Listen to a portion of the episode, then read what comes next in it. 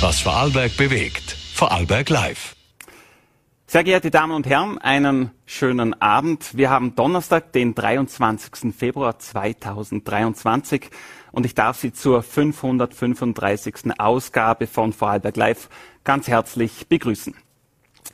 Ein weiteres Mal steht heute unsere Sendung ganz unter dem Zeichen der Energie. Den Anfang macht in Kürze der Vorarlberger Landesrat für Umwelt, Klimaschutz und Energie, Daniel Zadra von den Grünen. Im Anschluss werfen wir dann einen Blick auf die morgen beginnende Kombau. Ich erwarte dazu Mas Pascal Madlener.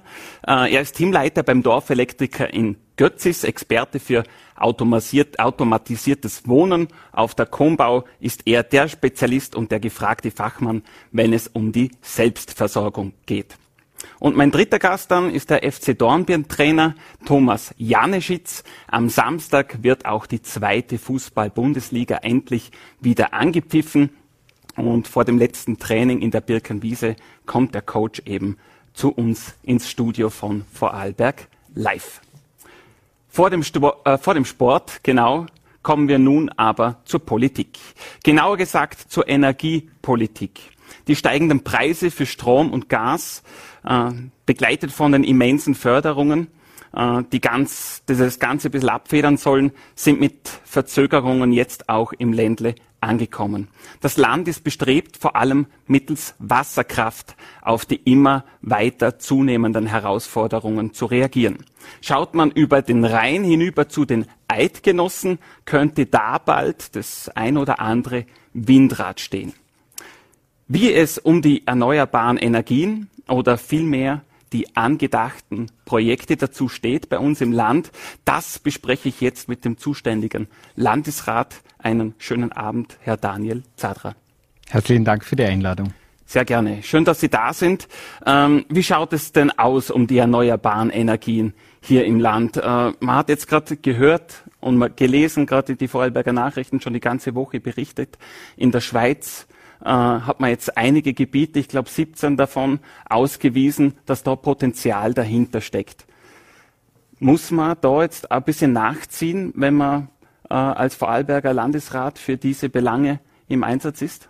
Also in Vorarlberg haben wir eine sehr lange Geschichte der Erneuerbaren. Das ist eine Erfolgsgeschichte. Das bringt unterm Strich auch sehr viel Geld nach Vorarlberg, gerade wenn ich an die Wasserkraft denke, wo wir ja historisch äh, schon Großes geleistet haben und wo wir auch in Zukunft vieles vorhaben. Ich erwähne nur das Lüner Seekraftwerk 2, das derzeit projektiert wird.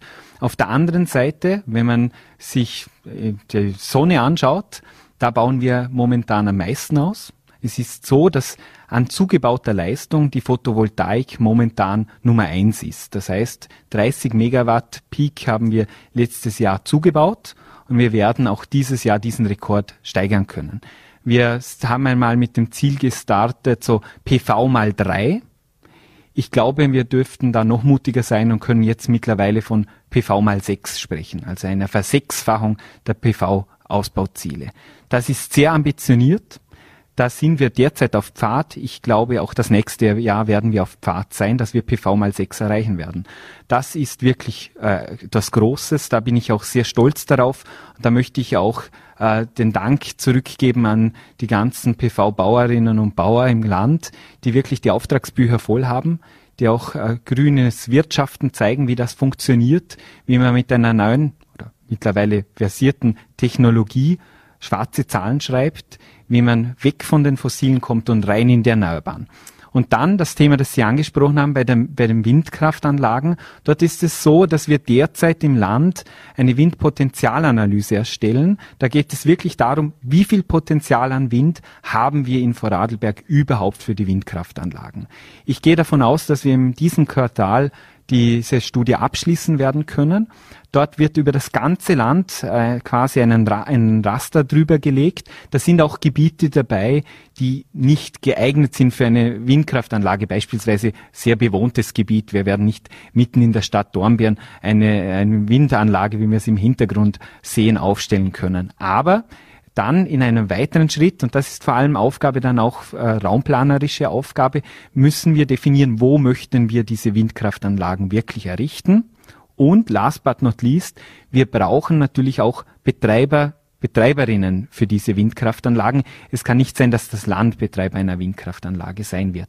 Und dort gibt es durchaus positive neue Drehungen. Ich erinnere an die Silvretta Montafon, die als Skigebietsbetreiber gesagt haben, das interessiert uns. Es gibt aber auch zahlreiche andere, die das entwickeln möchten und ich ermutige, bitte, wenn Sie das, wenn Sie in diesem Bereich tätig sind, Vorarlberg ist jetzt auch ein Windpotenzialland. Es gibt jetzt aber nicht nur Fürsprecher und motivierte äh, Leute, die das Windkraftwerk bei sich vor der Haustür wollen oder am Berg und was daraus machen wollen.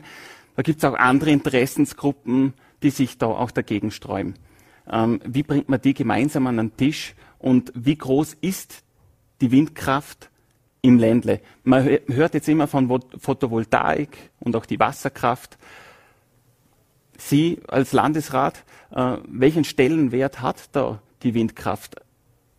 Also wenn man sich realistisch ansieht, dann hat sicher die Wasserkraft einen Stellenwert Nummer eins. Photovoltaik folgt dann. Nicht zu vergessen, auch das Energie einsparen ist ganz, ganz wichtig. Die beste Kilowattstunde ist diejenige, die ich gar nicht verbrauche.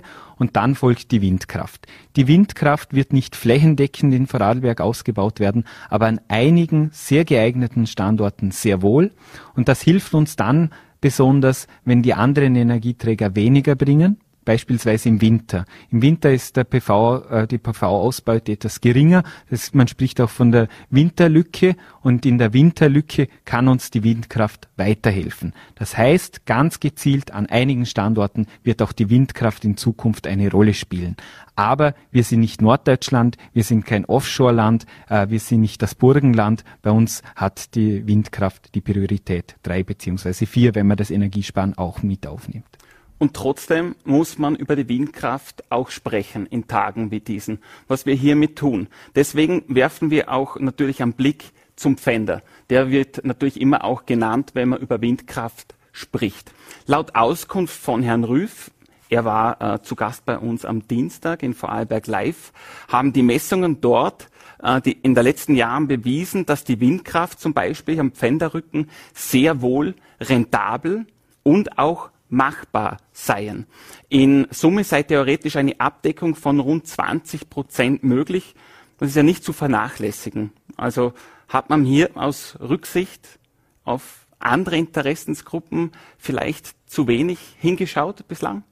Also ich möchte gar nicht mich lange auf die Vergangenheit äh, ausreden, sondern ich möchte in die Zukunft blicken. Das ist jetzt das Wichtigste, was wir tun können. Wir werden äh, Ende dieses Quartals die neuen Daten haben. Da war mir ganz besonders wichtig auch, dass wir eine valide Datengrundlage haben, dass wir, es kann nämlich nicht sein, dass wir einen Meter über dem Rhein mit anderen Daten operieren wie auf der österreichischen Seite des Rheines. Das heißt, wir werden auch die Schweizer Messdaten einbeziehen in die neue Windpotenzialanalyse. wir werden auch aus dem süddeutschen Raum Daten einbeziehen und wir werden auch Daten von Lawinenmessstationen, sofern sie valide sind, einbeziehen. Das heißt, wir werden eine neue, validere Datengrundlage haben und dann werden wir sehen, wo die neuralgischen Punkte sind. Der Pfänderrücken wurde genannt. Das ist ein Standort, der möglich ist. Es gibt andere, beispielsweise äh, Richtung Adelberg. Es gibt in den Talschaften einige Standorte, die sehr interessant sind. Besonders interessant finde ich es, dass es auf Schweizer Seite, auf, äh, auf der Rheintalebene quasi auch äh, Standorte potenzielle gibt. Ich schaue mir das dann, wenn die Studie fertig ist, gerne auch auf der österreichischen Seite an. Ein weiterer Kritikpunkt sind äh, oft einmal die, die hohen Hürden und äh, gewisse Interessenskonflikte zwischen Landschaftsschutz, Klimaschutz, dann auch wieder Umweltschutz. Was kann das Land hier verbessern? Wie schafft man diesen Spagat, den man da oft machen muss? Wie erreicht man gleichzeitig eine praktikable Lösung ohne jahrelange Genehmigungsverfahren? Also wir haben jetzt derzeit eine UVP-Novelle im Gange. In dieser UVP-Gesetznovelle wird gerade für äh, Projekte aus dem Bereich der erneuerbaren Energien werden sogenannte Fast-Track-Verfahren eingezogen, auch für die Windkraft. Da geht es dann darum, dass wir nicht zuerst mühselig beginnen müssen mit den raumplanerischen Vorkehrungen, bevor wir in ein konzentriertes Verfahren gehen können, sondern wir können innerhalb eines Verfahrens alle diese berechtigten Interessen abwägen. Das heißt, dort wird Umweltschutz ganz auf Herz und Nieren natürlich getestet, da werden raumplanerische Agenten getestet, Landschaftsschutzthemen, alles in einem konzentrierten Verfahren, das dann rasch und zügig abgehandelt werden soll. Und das, was wir von Landesseite machen können, ist äh, vor allem auch den Austausch mit den betroffenen Organisationen, mit den Naturschützern beispielsweise mit BirdLife, mit der Johanna Kronberger, äh, habe ich einen intensiven Austausch zu diesem Thema und sie ist äh, da sehr pragmatisch unterwegs. Das heißt, sie sagt nicht per se Windkraftanlagen nein, sondern sie sagt, dort, wo es vertretbar ist. Wir müssen uns die Standorte genau ansehen. Wir müssen eine Datengrundlage haben, wo kommen Vögel, wo kommen Fledermäuse vor und dann kann man im Einzelfall abwägen. Und das finde ich die richtige Herangehensweise, dass man sehr frühzeitig mit den Menschen spricht, die die unterschiedlichen Interessen vertreten und dann nach einer gemeinsamen Lösung sucht. Jetzt haben wir gehört, wie man es machen will und was man machen will. Ähm, was ich noch nicht genau weiß, wann man es machen will. Da gibt es ein bisschen ein, ein Zeitkorsett. Und wie, was kann ich mir darunter vorstellen? Äh, bis wann wissen wir, ob ein Windkraftprojekt möglicherweise, ob es jetzt am Pfänder oder an der Biller Höhe sein mag oder wo auch immer, ins Ländle kommt oder nicht? Also der nächste Schritt wird die Präsentation der Windpotenzialanalyse sein. Das äh, ist mit dem ersten Quartal äh, diesen, dieses Jahres vorgesehen.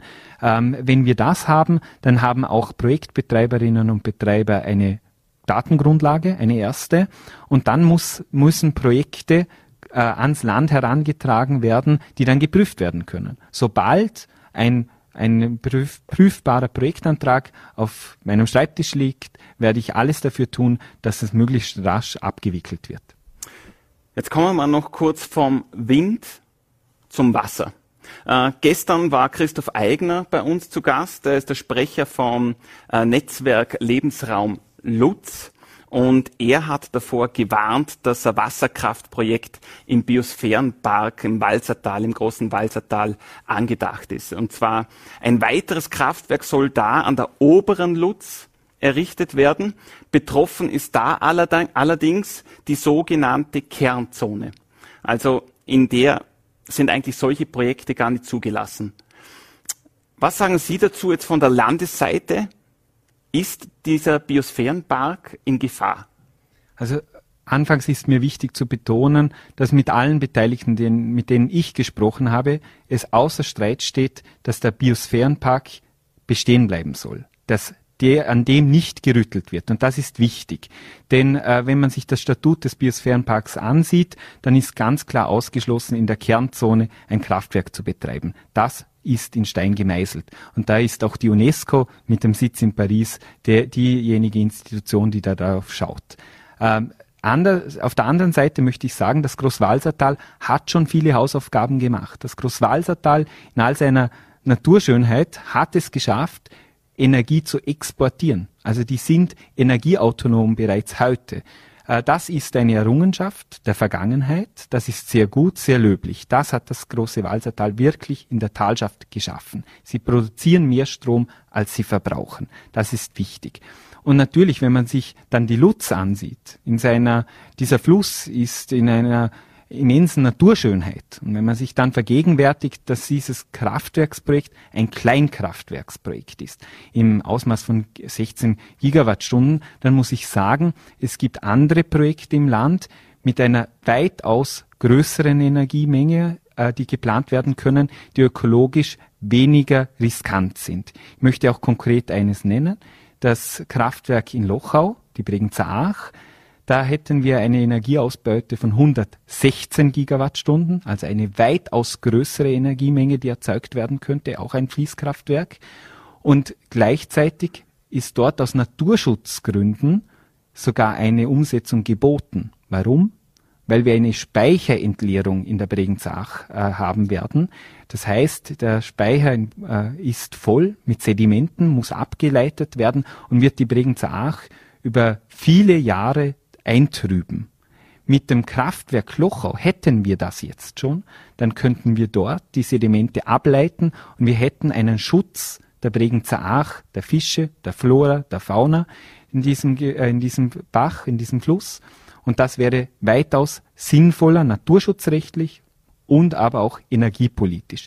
Das heißt, wir müssen ganz genau abwägen, welches Kraftwerksprojekt hat den, den höchsten Impact sowohl auf der Energieautonomie-Seite und den geringsten Impact, wenn es um die Naturzerstörung geht.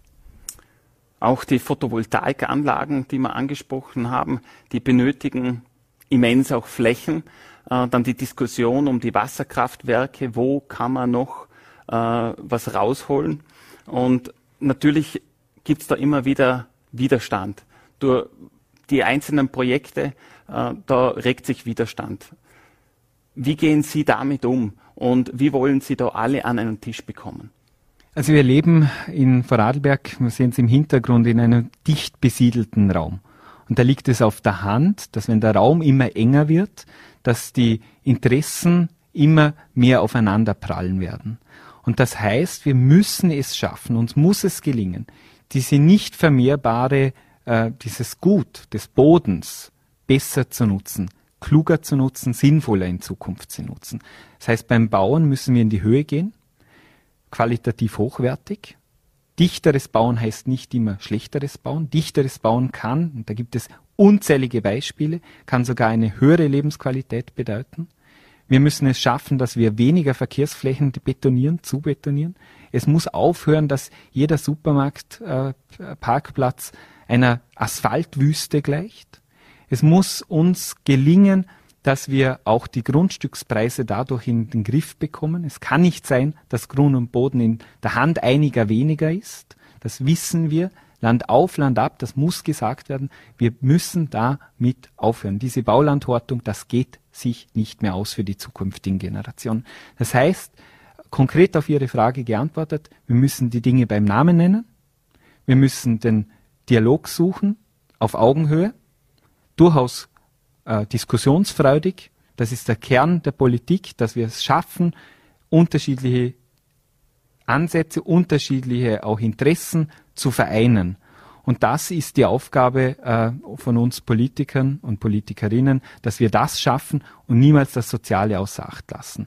Weil das, das Soziale, dass die, die Schere zwischen Arm und Reich nicht mehr auseinandergehen darf, das muss uns bewusst sein.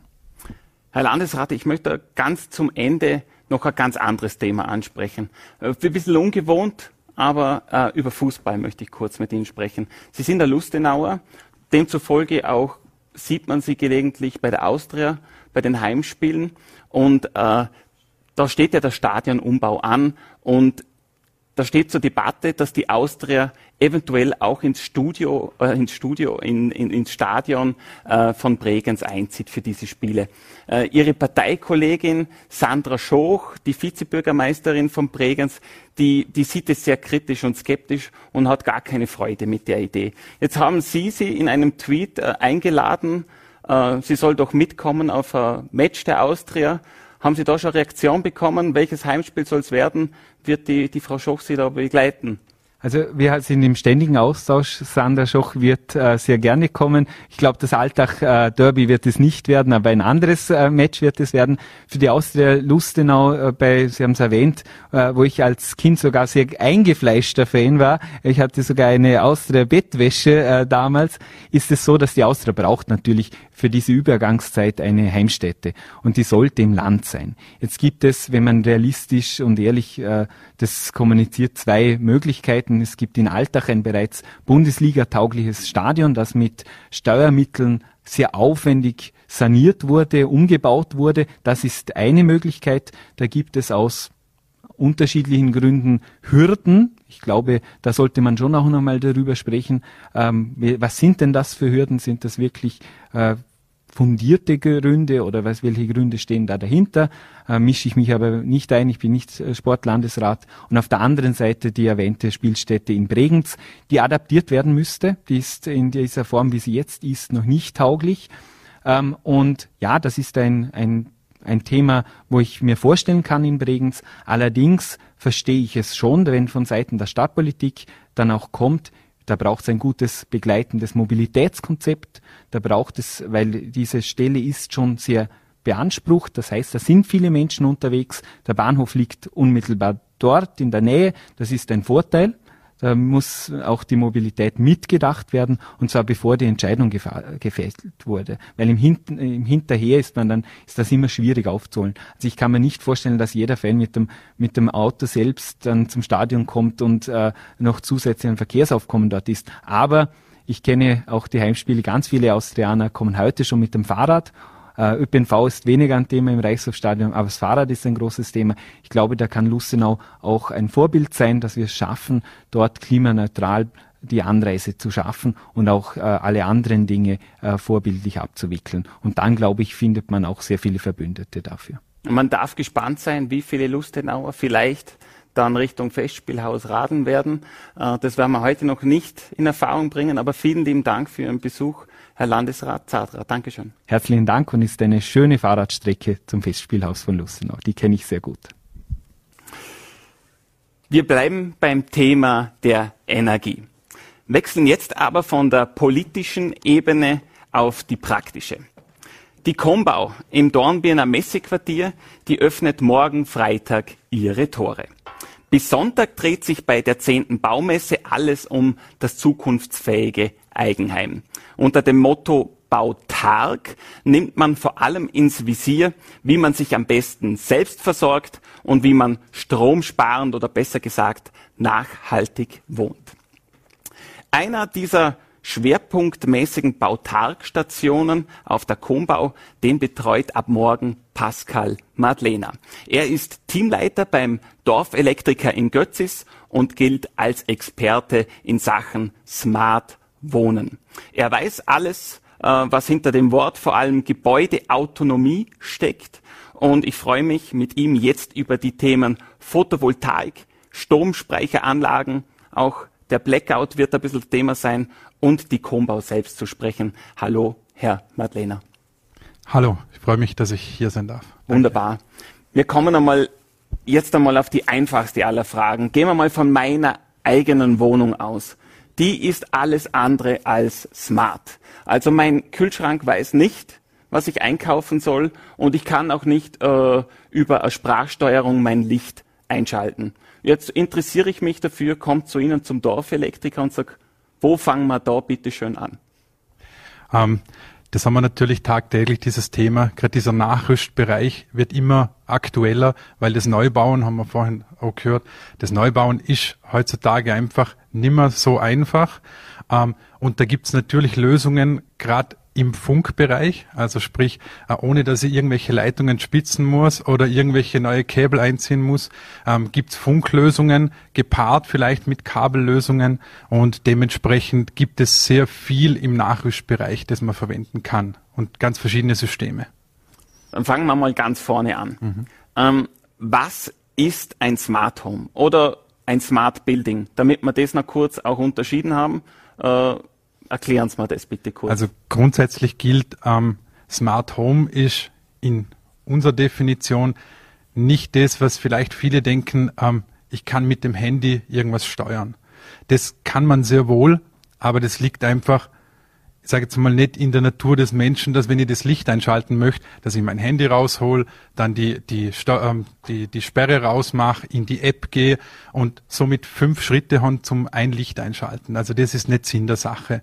Ähm, Sinn ist, ein Smart Home soll das Leben erleichtern, soll das Haus intelligent machen, so dass es ähm, uns einfach viel an Arbeit an Handgriffen abnimmt. Sprich, wenn ich zur Haustüre reinkomme, um nach der Arbeit am Abend, ähm, kriegt das Haus über den Bewegungsmelder mit, ich bin da, es ist Abend, somit ist das Licht vielleicht schon ein bisschen gedimmter. Oder somit ähm, habe ich nicht vielleicht diesen Stresslevel, wenn ich untertags komme, das Licht geht voll an.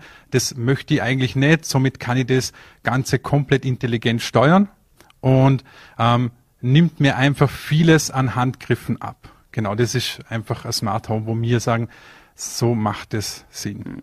Also, dass etwas angenehm ist, das ist auch sofort einleuchtend für mich. Mhm. Aber jetzt gerade die Diskussion äh, noch, bevor äh, der Winter einsetzte, das Thema Strom sparen. Das war ja riesengroß und da hat man drüber geredet, äh, soll man jetzt äh, überhaupt den Trockner anschmeißen oder was auch immer. Äh, ist das Thema Smart Home auch in weiterer Folge etwas, mit dem ich auch Strom spare? Natürlich. Ähm, da haben wir das Thema Smart Home soll möglichst viele Geräte, Komponenten im Haushalt, ob das Wohnung oder Haus ist, vernetzen. Somit kann eine zentrale Steuerung beispielsweise ähm, kann ganz viele Energiesparfunktionen übernehmen. Sprich, ich verlasse mein Haus, ähm, mache den Hausverlassen-Modus an. Das kann ein Dreifachklick auf einen Taster sein.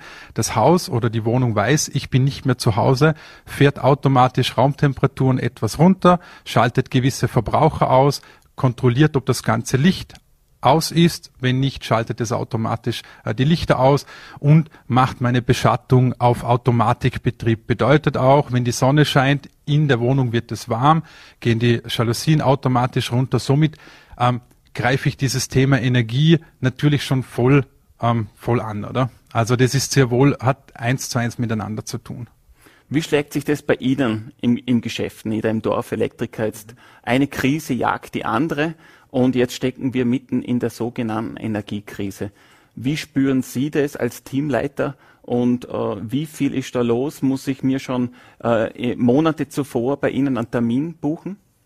Ähm, mit dem Termin ist es nicht ganz so schlimm. Wir haben ähm, recht viel Arbeit, aber von der Termine her, wir finden für unsere Kunden natürlich immer äh, Zeit.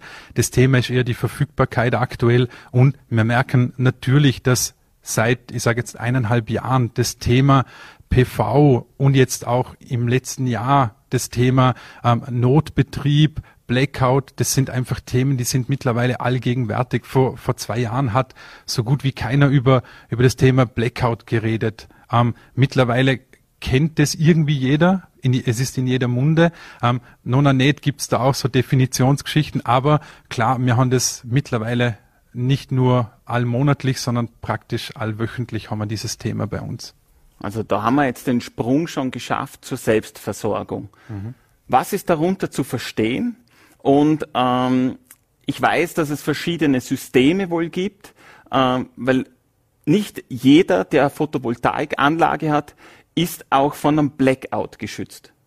Genau, vollkommen richtig. Das ist so der Irrglaube, den ähm, vielleicht früher, äh, früher vor allem vorgeherrscht hat. Wenn ich eine PV-Anlage habe, ähm, den bin ich vor einem Netzausfall äh, gewappnet. Das stimmt so grundsätzlich nicht. Ähm, dort muss einfach die PV-Anlage und der dazugehörige Wechselrichter, die müssen die Fähigkeit haben, einen Batteriebetrieb ähm, zu ermöglichen. Das ist aber das eine, das bedeutet dann nur, ähm, dass wenn ein Stromausfall ist, dass der Wechselrichter automatisch nach einer gewissen Zeit, das sind zum Teil im Sekundenbereich, äh, umschaltet auf Batteriebetrieb und hat jetzt dieser Wechselrichter jedoch nur einen Batteriebetrieb, so läuft das ganze Haus strommäßig weiter, bis die Batterie leer ist. Ähm, den gibt's aber das Ganze ähm, erweitert und zwar, das nennt sich dann die Schwarzstartfähigkeit. Wir setzen Systeme ein, ähm, Wechselrichter, die nicht nur Batteriebetrieb können, sondern auch diese Schwarzstartfähigkeit garantieren. Das bedeutet, ähm, Stromausfall, ich habe gewisse Verbraucher, die ich noch verwenden kann und diese Verbraucher verringern jetzt meinen Batteriestand. Irgendwann ist die Batterie vielleicht leer, gerade über die Nacht oder sei es im Winter, wenn ich die PV-Anlage nicht so voll, voll nutzen kann. Ähm, und dann ist es so, dass eigentlich alles abschalten würde. Am nächsten Morgen, sobald die Sonne aber kommt, lauft dieses ganze Werk wieder an. Somit habe ich eigentlich, wenn ich Sonne habe, immer Betrieb und sonst solange die Batterie geht. Ich höre jetzt da einen großen Aufwand raus und der ist wahrscheinlich auch mit einem großen finanziellen Aufwand verbunden. Jetzt stelle ich mir die Frage, wer will und wer kann sich das leisten? Das ist eine gute Frage. Ähm, ich glaube mittlerweile, durch das, dass dieses Thema so präsent ist, sind die Kosten oft jetzt nicht Nebensache, aber die Kosten nimmt, nehmen mittlerweile viele auch in Kauf. Man muss fairerweise auch sagen, ist jetzt persönliche Erfahrung, ähm, in den letzten zwei, drei Jahren Nonanet ist alles teurer geworden, aber gerade im PV-Bereich sehen wir schon immense ähm, Preissteigerungen. Äh, zudem die Lieferprobleme, die wir haben, aber die Kunden möchten es trotzdem. Man merkt es einfach, da diese Unsicherheit einfach da ist aktuell, ähm, ist der Preis momentan nicht unbedingt zwingend ein Ausschlusskriterium, dass ich jetzt eine PV-Anlage oder ähm, irgendwas in dem Bereich äh, machen möchte. Es wäre auch naheliegend, wenn ich größere Investitionen habe, dass ich mich mit jemandem zusammenschließe. Äh, sind Ihnen solche Projekte bekannt, wo sich mehrere Haushalte, vielleicht auch Einfamilienhäuser, äh, ver verbünden und gemeinsam so eine Anlage anschaffen, um eine gewisse Autonomie äh, ja auch äh, zusammenzubekommen gemeinsam? Ähm, das Ganze ist seit letztes Jahr Juli, glaube ich, ähm, gesetzlich möglich. Das sind diese Mieterstrommodelle. Das bedeutet, ähm, ich baue eine PV-Anlage oder ich mit mehreren anderen baue eine größere PV-Anlage und biete diesen Strom dann gewissen Wohnungen oder Häusern an. Ähm, das Ganze ist in der Umsetzung meines Wissens, wir haben selber noch so eine Anlage noch nicht gemacht. Wir haben das aber aktuell gerade bei uns auf dem Schirm, ähm, sind dort um diskutieren, ähm, wie wir diese Anlagen möglichst effizient und vor allem auch ähm, grundsätzlich von der Grundlage äh, dieses, dieses Mieterstrommodell, dass wir das realisieren können. Ich habe aber im Bekanntenkreis ähm, jemanden, der hat, die haben zwei Wohnanlagen, haben eine große PV aufgemacht und versorgen den ganzen Wohnblock damit. Also sprich, die ganzen Mieter beziehen den Strom vom Vermieter, der die PV-Anlage besitzt und somit eigentlich Stromanbieter ist. Ähm, wenn wir vom Blackout sprechen, dann fällt auch äh, schneller mal das Wort der Autarkie. Also, dass man wirklich in einem geschlossenen System sich selbst versorgen kann, dass man Strom hat und äh, wenn man schlau ist, hält der dann auch eine Zeit lang mit dem entsprechenden Stromspeicher. Mhm. Ähm, werden diese Anlagen auch immer mehr und äh, ist das Interesse dort groß? Es ist ja jetzt auch bei der Baucom äh, stets groß am Zettel dieses Thema. Ja, also das Interesse ist sehr groß. Das Thema ist nur, ähm, wir, wir erleben das und ich persönlich erlebe das ganz oft in Gesprächen mit, mit Kunden. Ähm, da ist oft die Rede, ich möchte schauen, dass ich autark bin, zumindest ein paar Wochen. Naja, dieses ein paar Wochen ist dann halt schon ein großes Problem, rein energietechnisch, weil man redet dann natürlich auch davon, ich möchte ja eigentlich auch keine Einbußen oder auch nur geringe Einbußen haben in meinem Lebensstil, den ich zu Hause habe. Sprich, ich möchte es halt schon warm haben, ich möchte ein Licht haben, ähm, ich möchte, die Klospülung soll funktionieren, das Wasser soll funktionieren. So, jetzt muss man sich halt allgegenwärtigen, eine Wärmepumpe hat recht viel Leistung. Damit die Wärmepumpe anläuft, die hat einen recht hohen Anlaufstrom und viele Batteriesysteme können das gar nicht liefern. Somit muss man sich bei dem ganzen Thema zuerst immer im Klaren sein, ähm, was, möch, was verstehe ich unter Autarkie für mich? Was möchte ich zu Hause, wenn Stromausfall ist? Was soll noch funktionieren? Und dementsprechend kann ich die Anlage auslegen. Und dort kommen wir halt dann oft drauf, wenn eben diese Wünsche sind, mehrere Wochen, äh, Wärmepumpe soll laufen äh, und so weiter. Ja, den reden wir nicht mehr vor, vor ein paar tausend oder vielleicht sogar ein paar zehntausend Euro, sondern da sind wir einfach den schon weit im 10.000 Euro Bereich. Also dort sind wir eher im Bereich 100.000 Euro, weil die Batteriespeicher natürlich den dementsprechend immens groß sein müssen, oder? Äh, danke für die Ausführungen. Wir kommen jetzt schon langsam zum Ende. Wir sind schon fortgeschritten in der Zeit. Aber ich muss natürlich es ausnützen, wenn ich äh, mit einem Elektriker äh, über einen Blackout reden kann. Äh, bedeutet das, wenn es kommen sollte, man redet ja viel darüber und äh, hundertprozentig fix ist ja bekanntlich nichts. Ähm, hat der Elektriker dann frei? Weil es gibt dann ja nicht viel zu tun. Oder gibt es da irgendein ein Worst-Case-Szenario in Ihrer Schublade, was dann zu machen ist? Also ganz ehrlich, ähm, wenn Blackout ist, dann ist kein Strom da, dann ist der Elektriker grundsätzlich eigentlich zwar sonst der Erste, der kommt, wenn kein Strom da ist, aber in dem Fall äh, wird es auch wahrscheinlich schwierig, uns zu kontaktieren. Ähm, wir haben nicht diesen einen Plan in der Schublade, dass wir sagen, wenn Blackout ist, dann äh, muss dies und jenes passieren, sondern ich glaube, ähm, das ist so eine unvorhergesehene Situation, dass man in der Situation dann reagieren muss und das können wir gut und zwar schnell reagieren und dementsprechend ähm, gehen wir davon aus und ich bin auch der, der, Überzeugung, dass wir in der nächsten Zeit und hoffentlich auch ganz lang noch keinen Blackout haben. Schauen Sie jetzt äh, drei sehr intensiven Tagen entgegen auf der Kombau. Glauben Sie, dass da entsprechend großes Interesse sein wird?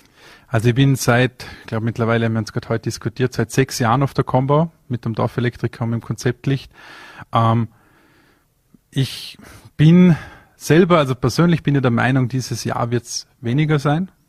Ähm, wobei wir müssen fairerweise auch sagen, letztes Jahr war die Combo auch, ich weiß jetzt die Zahlen nicht genau, aber da war das Thema Corona doch noch ein bisschen allgegenwärtig. Und vor drei Jahren war die letzte Combo vor Corona. Da hat man schon gemerkt, da war recht wenig. Das heißt, ähm, egal wie, ich bin der Überzeugung, die, die kommen, ähm, da wird's wirklich sehr interessant. Ich könnte mir aber vorstellen, dass dieses Jahr einfach aufgrund der aktuellen Situation, gerade was die Kreditvergabe anbelangt, was die Teuerungen anbelangt, weniger das, das Interesse oder aktuell einfach bauen können oder wollen.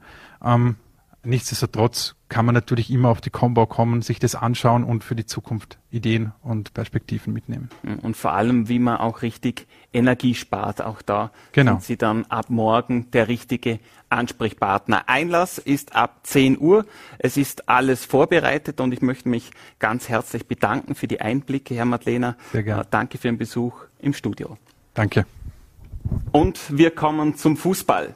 Morgen startet nach einer besonders langen Winterpause die zweite Fußball-Bundesliga in die Frühjahrssaison.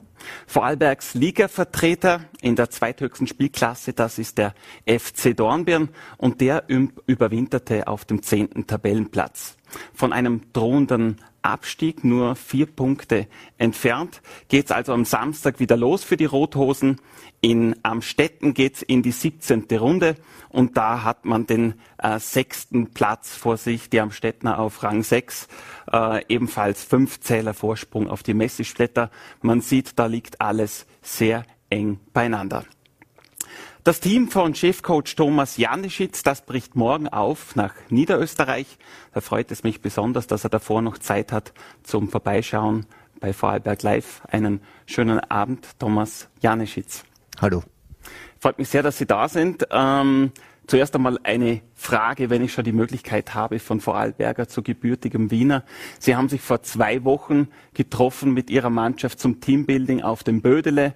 Hausberg von Dornbirn, wunderschön. Ein bisschen Schnee hat's gegeben, eine Hüttengaude und natürlich auch äh, bestimmt sehr gute Cashbätzle. Also, wie waren die Cashbätzle und wie ist die Stimmung beim FC Dornbirn? Ja, war natürlich ein toller Ausflug für uns. Es war Letzte Woche war noch mehr Schnee oben, das heißt für unsere Südländer, Brasilianer, Kubaner äh, besonderes Erlebnis. Gerade die Neuerwerbung ist ja, ist ja frisch da. Erstes Mal Schnee, erste Mal Kälte und, und wahrscheinlich auch erste Mal Käsespätzle gegessen und ja, wir sind hervorragend betreut worden und hat absolut seinen Zweck erfüllt.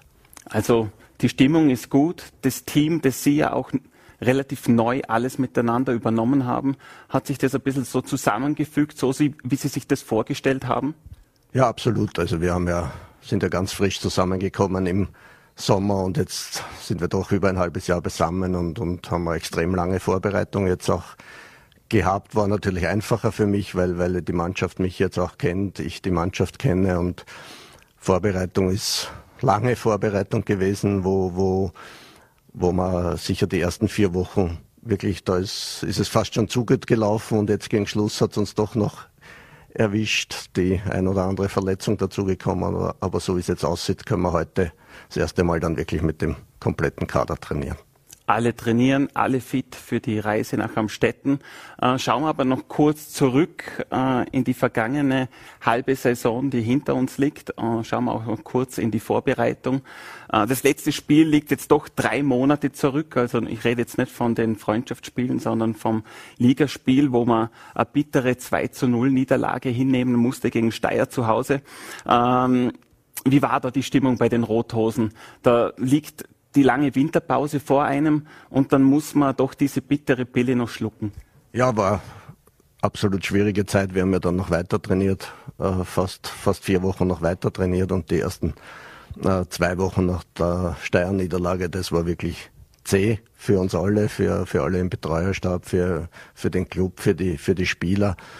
Und war dann so, dass wir nach zwei Wochen eine Woche Pause gemacht haben und ich den Spielern da aber auch schon mitgegeben habe, okay, ab, wir treffen uns nochmal eine Woche vor, Wein äh, vor Weihnachten und da heißt es dann eigentlich schon Blick nach, nach vorne zu richten.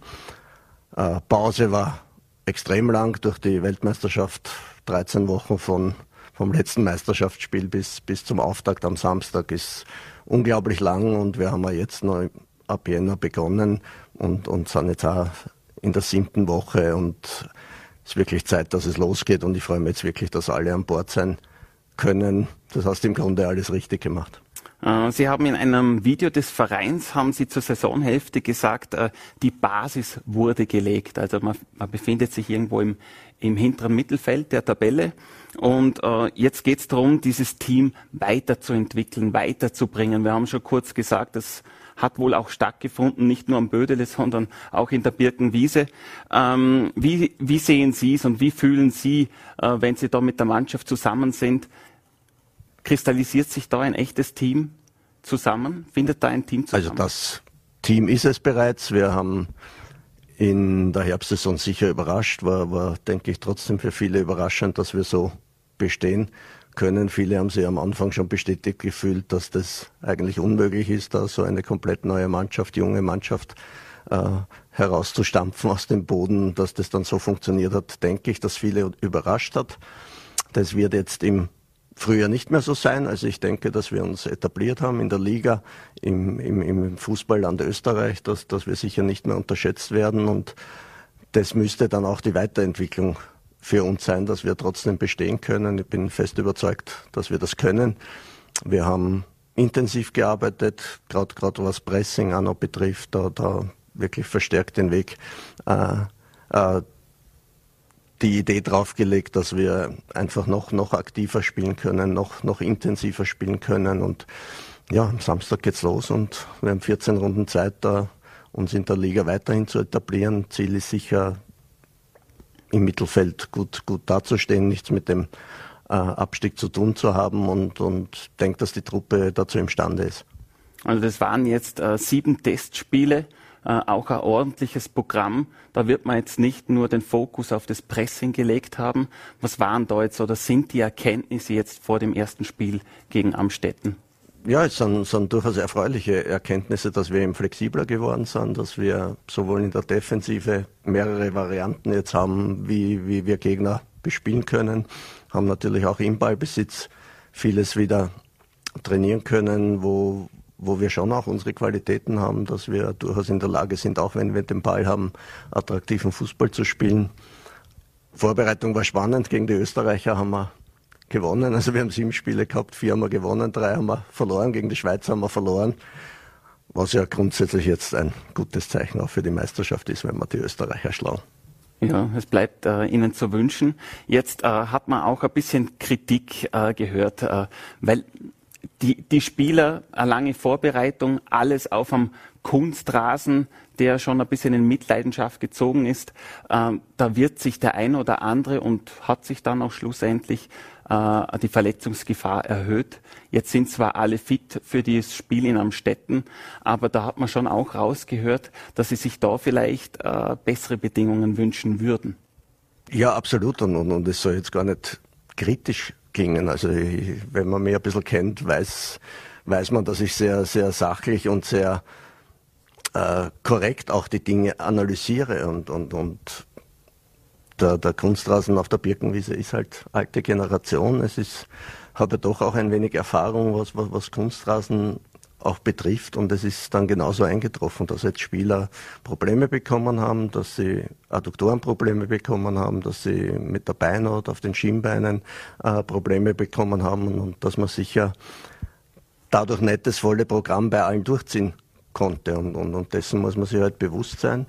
Und ja, das, das, das spreche ich einfach an weil ja der Verein sich auch entschieden hat, professioneller zu werden, professionelle Wege zu gehen und da gehört das einfach dazu. Und ich, und ich denke, dass es besser ist, Dinge anzusprechen, die, die es zu verbessern gilt. Und, und, und mir, ist durch, mir ist die Lage, die Situation in Dornbirn bewusst, aber das ist ja kein Grund, die Dinge nicht anzusprechen. Mussten Sie da das Training ein bisschen anders steuern, dass man nicht so viel Zeit auf dem Kunstrasen verbringt und vielleicht andere Schwerpunkte auch setzen? Ja, man muss natürlich die ganze Belastung dann irgendwo steuern, wenn man merkt, hoppla, jetzt wird's wird's gefährlich, das volle Programm geht es nicht mehr ganz aus und da muss ich als Trainer natürlich dann auch entsprechend flexibel sein.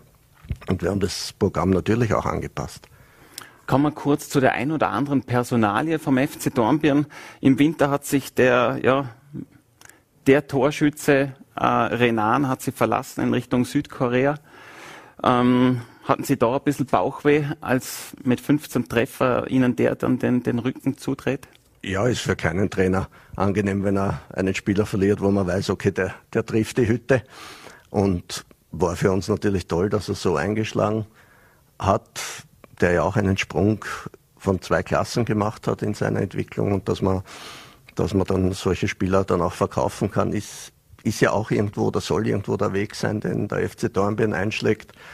Äh, und auf der anderen Seite sportlich hat es natürlich wehgetan, habe aber nie die Sorge gehabt, dass, dass ich vom Sportdirektor oder vom Verein im, im Stich gelassen werde. Und der Eric Ori hat, denke ich, da auch entsprechenden Ersatz gefunden. Gustavo Balotelli hat in der Vorbereitung schon gezeigt, dass er, dass er auch Tore machen kann und muss man jetzt schauen. Meisterschaft ist dann immer ein, ein, ein neues Gebiet, aber ich denke schon, dass er die, die Lücke, die Rennen äh, aufgetan hat, schon füllen kann. Also die Kommunikation mit dem Herrn Ori, die, die scheint zu stimmen, die scheint gut zu sein? Ja, die könnte nicht besser sein. Ja. Äh, Balotelli hat schon eingeschlagen, wie Sie es gesagt haben, aber zumindest in den Testspielen. Äh, fühlt er sich wohl im Ländle? Hat sich gut eingelebt. Wie gesagt, er hat ein paar Überraschungen erlebt mit Kälte, mit, mit Schnee, mit Kässpätzle.